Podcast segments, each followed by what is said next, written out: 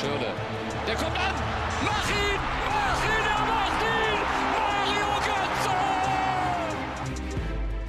Ancora Messi, ancora Messi, ancora Messi, ancora Messi, gol, gol, gol, gol, gol, gol, gol, gol, gol, gol, gol, gol, gol, gol, gol. Siamo campioni del mondo! Campioni del mondo! Campioni del mondo! Deutschland ist Weltmeister! Das magische Dreieck. Ja, herzlich willkommen zur leider Gottes letzten Ausgabe des magischen Dreiecks des WM-Podcasts von Fink. Hamburg. Heute wieder mit mir, dem Tobi. Mir Björn. Und mir Ted. Wir werden das Abschneiden der deutschen Mannschaft nach dem Aus in der Gruppenphase analysieren. Äh, wir waren aber auch in Hamburg unterwegs und haben den Veranstalter Uwe Maminga getroffen, der uns ein bisschen erzählt, was das frühe Aus Deutschlands für die Gastronomen bedeutet. Aber lasst uns erstmal auf das Sportliche schauen. Wie habt ihr das schlechte Abschneiden der deutschen Mannschaft verdaut? Ja, eigentlich ganz gut. Eigentlich war ich gar nicht so enttäuscht. In, also in der Situation an einem Tag schon, aber dann hat sich ziemlich schnell gelegt. Es hat sich ja schon lange abgezeichnet, dass das nicht so großartig wird. Gut, äh, bei Südkorea dachten wir noch, das, die könnte man schlagen. Das dachte die deutsche Nationalmannschaft auch, hat ein bisschen Gang rausgenommen. Aber also ich bin da recht entspannt. Ja, ich kann inzwischen auch ganz entspannt die anderen Spiele schauen, freue mich für Belgien, für Frankreich und versuche so mir meine neuen Sympathiemannschaften zu suchen. Und wenn man ehrlich ist, Deutschland hat es ja echt nicht verdient gehabt, rein spieler, spielerisch. Also es wäre schön gewesen, sie im Achtelfinale gegen Brasilien oder gegen eine andere Mannschaft zu sehen, aber letztendlich hat es dann nicht gereicht. Nee, ganz und gar nicht. Also wer Südkorea nicht schlagen kann, der hat es nicht verdient, ins Achtelfinale zu kommen und von daher, ja, kann ich damit gut leben. Damit wir direkt einfach reingehen, woran hat es denn eigentlich gelegen? Was glaubt ihr, wieso hat es nicht mal gegen Südkorea gereicht? Also ich finde, dass es eine Mischung aus ähm, sehr vielen Faktoren ist. Ähm, die Spieler haben für mich auf dem Platz einfach nicht die Leistung gebracht. Vor allem die Leistungsträger. Ähm, ich möchte da auch nicht Ösil nennen wie die meisten, sondern vor allem Thomas Müller, auch Abwehr, Boateng ganz schwach, auch dann gegen Schweden die rote Karte gesehen. Also für mich hat einfach die Leistung der Spieler nicht gestimmt. Nee, ganz und gar nicht. Auch auf der Sechs, Kedira und Kroos, da haben wir eigentlich zwei wirkliche Weltklasse-Sechser, haben mich nicht wirklich überzeugt. Und ja, dann im Sturm vorne ah, Werner und Gomez, hätte ich mir auch mehr, mehr erhofft. Wenn ihr meint, dass es so am Personal gelegen habt, glaubt ihr, es hätte jetzt was geändert, wenn die deutsche Mannschaft Sané oder Wagner oder Petersen mitgenommen hätte? Also von Sané hätte ich mir auf jeden Fall einiges erwartet, aber das hat Brandt genauso gut hingekriegt. Aber Löw war ja da zu stur, zu stolz, ich weiß es nicht, äh, ihn mal von Anfang an zu bringen oder vielleicht schon zur zweiten Halbzeit. Ähm, aber trotzdem, Sané hätte sicherlich mehr gebracht. Ob jetzt Wagner oder Gomez den Brecher vorne drin spielt, ich glaube, das macht dann auch keinen Unterschied mehr. Ich glaube nicht, dass Sané so den größten Unterschied gemacht hat, weil es war einfach keine Mannschaft. Man hatte die zwei Blöcke, einmal die Jungen und einmal die gestandenen Weltmeister und weder die Spieler noch Löw haben es hingekriegt, ähm, eine Mannschaft zu formen, die man auch braucht, um so ein Turnier erfolgreich zu gestalten. Man hat bei dieser WM, finde ich, gesehen, dass Teams weit kamen, wie zum Beispiel die Schweden oder auch andere, die wirklich als Team funktioniert haben und dann dadurch auch weit gekommen sind. Ja, ich hätte auch richtig gern einfach das Turnier gesehen mit der Confed Cup Mannschaft. Einfach, ich glaube, das ist richtig hart dann zu sagen, okay, alle Weltmeister draußen bleiben oder nur so punktuell so ein paar. Aber ich wäre echt gespannt gewesen, wie sich das Confed Cup Team aus den jungen Willen geschlagen hätte beim Turnier. Bin ja ein bisschen überrascht, dass es noch keine personellen Konsequenzen gab, dass noch nicht einer der Etablierten gesagt hat, okay, gut, ich ziehe die Konsequenzen und verlasse das Nationalteam. Denkt er an Kedira oder vielleicht sogar Boateng. Ja, Öse, auf ihm wird jetzt viel rumgehackt. Der muss sich vielleicht erstmal gar nicht äußern. Meine Meinung, ich weiß, der Herr Grindel sieht das anders. Aber da hätte ich mir ein bisschen mehr erhofft. Ja, ich weiß nicht. Ich fand auch, um nochmal auf die Leistung kurz zurückzukommen, ähm, die Leistung der Bayern-Spieler, des Bayern-Blocks einfach nicht gut, was aber in meinen Augen auch normal ist, wenn man erst auf ein Champions League-Halbfinale gegen Re Real Madrid hinarbeitet und dort sehr knapp verliert und dann danach kein Spiel mehr gewinnt, auch das Pokalfinale verliert, dann kann man ein solches Turnier nicht mental frisch angehen. Ähm, und jetzt müssen die sich, glaube ich, erstmal sammeln und überlegen, ob sie nochmal zwei oder vier Jahre in Angriff nehmen und dann mal gucken, ob diese Entscheidungen jetzt noch kommen. Ich kann mich auch an kein Turnier erinnern, wo einem eine Top-Mannschaft wirklich so komplett ausgefallen ist. Also es ist ja kein Bayern-Spieler dabei, wo man jetzt wirklich sagt, dass er richtig starkes Turnier gespielt hat. Äh, James Rodriguez war gut in den Spielen, wo er dabei war, aber auch nicht so überragend, wie man es vielleicht hätte erwarten können. Und ansonsten ganz, ganz viele Ausfälle. Das sieht man ja auch bei den Zahlen. Also kein Tor von einem Bayern-Spieler und jetzt im Halbfinale nur noch ein einziger Spieler von Bayern, nämlich mit Corentin Tolisso bei Frankreich noch im Turnier dabei. Und der ist nicht mal so wichtig im Team. Also wenn wir über die personellen Konsequenzen sprechen, dann muss natürlich auch über Jogi Löw diskutiert werden. Er hat gesagt, er bleibt. Er will die Mission 2022 angehen. Wenn ich so von mir ausgehe, dann denke ich, ach, so ein bisschen junges Blut hätte da vielleicht nicht schlecht getan. Denn ganz klar ist, Löw hat Fehler gemacht. Er hat bei der Vorbereitung nach dem Gewürge gegen Österreich und der Niederlage und dem knappen Sieg gegen Saudi-Arabien keine Konsequenzen gezogen, hat es nicht geschafft, seine Mannschaft hinzubiegen und auf den Punkt fit zu bekommen. Klar, er hat Großartiges geleistet in der Vergangenheit, aber vielleicht wäre da mal Zeit für jemand Neues. Ich finde, ähm, es gibt Gründe, die dafür sprechen, dass Löw bleibt auf jeden Fall. Also ich glaube auch, dass er bleiben sollte. Und zwar erstens, was wäre die Alternative, wenn nicht Löw? Also sämtliche guten deutschen Trainer sind unter Vertrag. Also ich denke da an Klopp, Tuchel oder auch, auch andere, wie zum Beispiel Heinkes, der jetzt nicht mehr auf die Trainerbühne zurückkehrt. Zweitens, er ist ein verdienter Trainer. Bei ihm lief bisher quasi jedes Turnier glatt und jetzt funktioniert es halt mal nicht. Und er sollte die Chance haben, einfach auch den Neuaufbau zu wagen und allen zeigen, dass er es besser kann. Ich bin da sehr unentschlossen. Also ich glaube, dass man im Profifußball insgesamt ein bisschen mehr Ruhe bewahren könnte und es werden zu häufig Trainer zu schnell entlassen. Aber ich glaube, es wäre irgendwie gut gewesen, wenn die Mannschaft irgendwo einen Impuls sieht. Also es ist kein Spieler zurückgetreten, Bierhoff ist auch dabei noch, Löw wird bleiben. Es gibt keine wirklichen Konsequenzen aus diesem Vorrunden aus, sondern nur ein, okay, vielleicht lernen wir draus und schauen wir mal. Also ich bin da sehr unentschlossen, ob das jetzt gut oder schlecht ist, ob das Löw bleibt. Ich befürchte ja, dass Özil bald zurücktreten wird. Zumindest wenn er ein bisschen Rückgrat hat, dann macht das, weil das, was gerade der DFB mit ihm abzieht, das würde ich mir nicht bieten lassen. Ja, du sprichst das Interview von Oliver Bierhoff an, was er der Welt gegeben hat und wo er behauptet hat, dass Özil einer der Gründe ist, warum Deutschland auch ausgeschieden ist und so ein bisschen die Schuld auf ihn abgewälzt hat. Ja, also ich finde, das ist eine absolute Frechheit, dieses Interview. Klar, er hat jetzt im Nachhinein gesagt, ja, hm, hab ich, haben meine Leute vielleicht nicht gegengelesen und ich bin da irgendwie rübergeflogen, aber er hat diesen Namen gesagt und er wird, ich glaube da schon, dass er das im Interview so erwähnt hat und wenn er dann einzelnen Spieler da hervorhebt, gerade vor dem Hintergrund mit der Geschichte um Erdogan, dass er vorher ausgepfiffen wurde und ihm dann nochmal so hinten reinzutreten, unmöglich. Ja, das ist wirklich ganz schwach. Also Özil liegt wirklich am Boden und wird von allen Seiten getreten und jetzt auch noch von der eigenen Mannschaft, vom eigenen Team. Boah, also das würde ich mir echt nicht bieten lassen an seiner Stelle. Ja, im ZDF hat Bierhoffs ja so gerechtfertigt, dass er eigentlich die Fehler bei sich und bei Löw sieht, weil äh, sie die Erdogan-Affäre falsch eingeschätzt hätten und im Nachhinein hätten sie ähm, sportlich auch entscheiden können, dass Mesut Özil nicht ähm, hätte dabei sein sollen. Aber ähm, ich finde, er hat es glaubhaft beim äh, ZDF dann nochmal revidiert und er hat ja auch gesagt, dass er sich bei Özil ähm, entschuldigt hat. Ja, aber es zeigt ja trotzdem, dass die Stimmung in der Mannschaft nicht sonderlich toll ist und wahrscheinlich auch während des Turniers nicht war. Es hat sich dann auch ein bisschen aufs Land übertragen. Ne? Also so richtig in Fußballstimmung bin ich nie gekommen. Nö, ich auch nicht. Also vor dem Turnier sowieso nicht. Was sollte man auch bei dem Spiel gegen Österreich und Saudi-Arabien so wirklich in Stimmung kommen? Und dann zum Anfang des Turniers fehlt einfach diese Initialzündung. So ein lässiger Sieg gegen Portugal oder, oder großer Kampf, nachdem gewonnen wurde. Es war halt einfach 0-1 gegen Mexiko und das sorgt nicht für Stimmung. Nee, ich glaube auch hier in Hamburg war die Stimmung nicht so gut. Äh, wir waren unterwegs und haben einen Veranstalter, Uwe Maminga, getroffen und ihn gefragt, äh, wie er es denn so mit der Stimmung hier in Hamburg gesehen hat. Also die Stimmung war von allen drei Spielen, muss ich sagen, längst nicht so wie bei der letzten WM.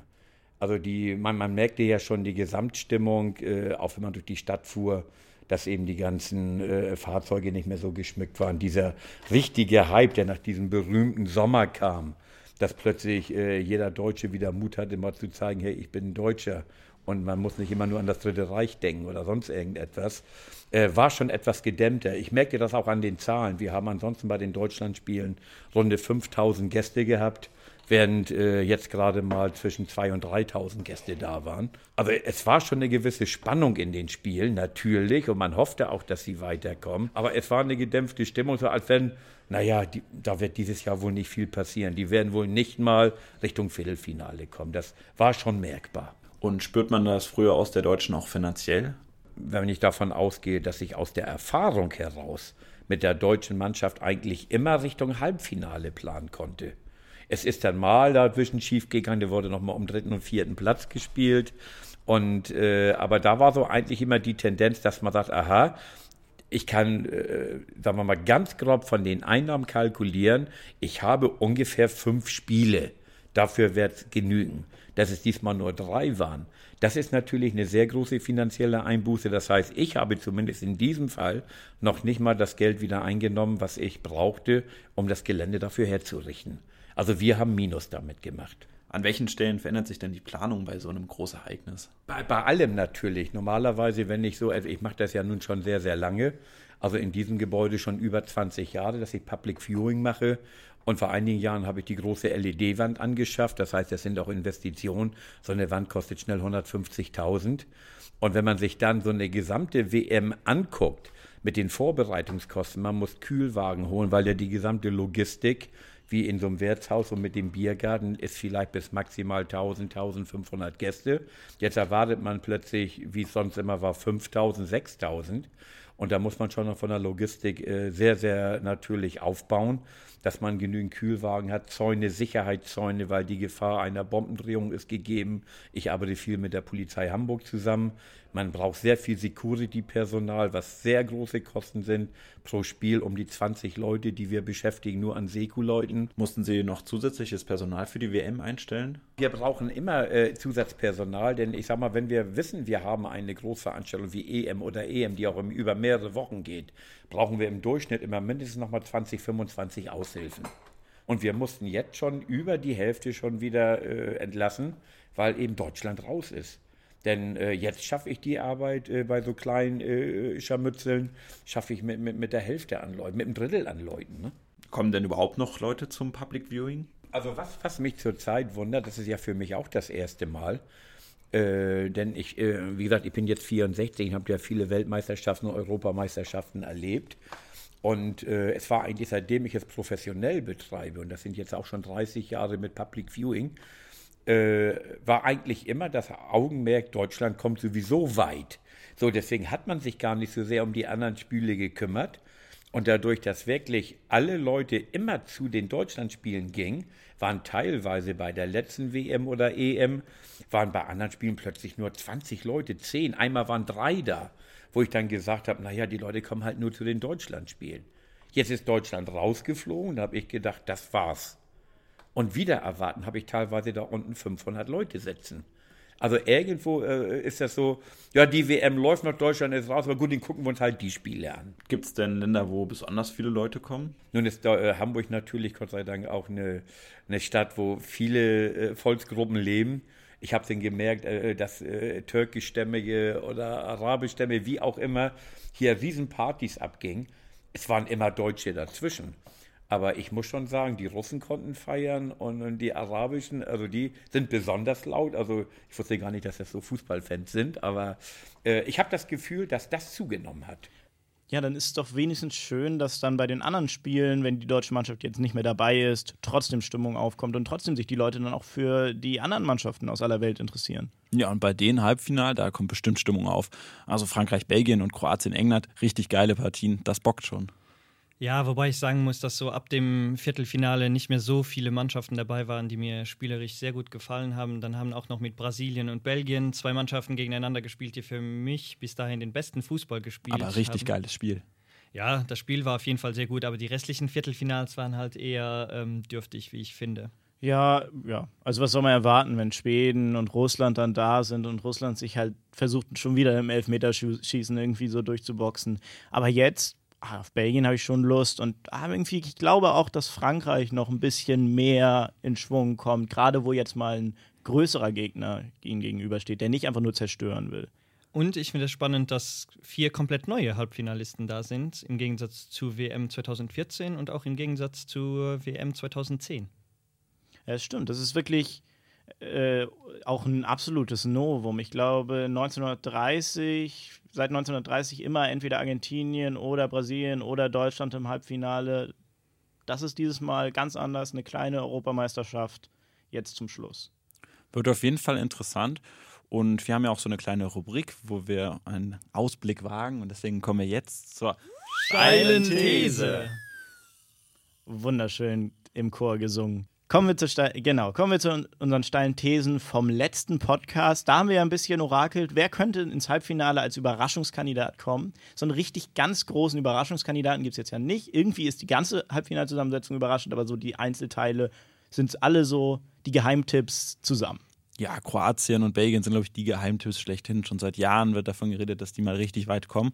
Und jetzt ist es endlich soweit. Ja, und man muss auch sagen, dass Kroatien als Geheimtipp, ja, stimmt schon, aber die haben halt auch bei dieser WM das beste Mittelfeld. Also mit Modric und Rakitic, die spielen bei Real Madrid und Barcelona. Ähm, die sind so gut und die haben jetzt endlich auch mal ihre Leistung gebracht. Ja, aber um nochmal zurückzukommen auf unsere steilen Thesen, damit wir da nicht komplett von ablenken, dass wir doch ein bisschen schlecht waren. Also, was haben wir denn gesagt? Wir haben Ted den Tipp Serbien im Halbfinale. Ja, gut, da bin ich krachend gescheitert. Ähm, ich hätte es sehr gerne gesehen, wenn Brasilien gescheitert wäre. Ähm, sind sie ja jetzt auch aber erst im Viertelfinale und Serbien hat dann gegen Brasilien letztendlich keine Chance gehabt. Auch sie haben sich bemüht, aber dann nach dem 2-0 von Brasilien war dann das Spiel zu Ende. Ja, Kolumbien stand vor dem großen Wurf. Aber wer kann denn damit rechnen, dass dann England auch noch ein Elfmeterschießen gewinnt? Ja, und mein Tipp, äh, Japan, den ihr noch überhaupt nicht ernst genommen habt, die waren gut. Sie haben den potenziellen Weltmeister fast rausgekegelt. Ja. ja, gegen Belgien haben sie sogar mit 2-0 geführt, aber dann.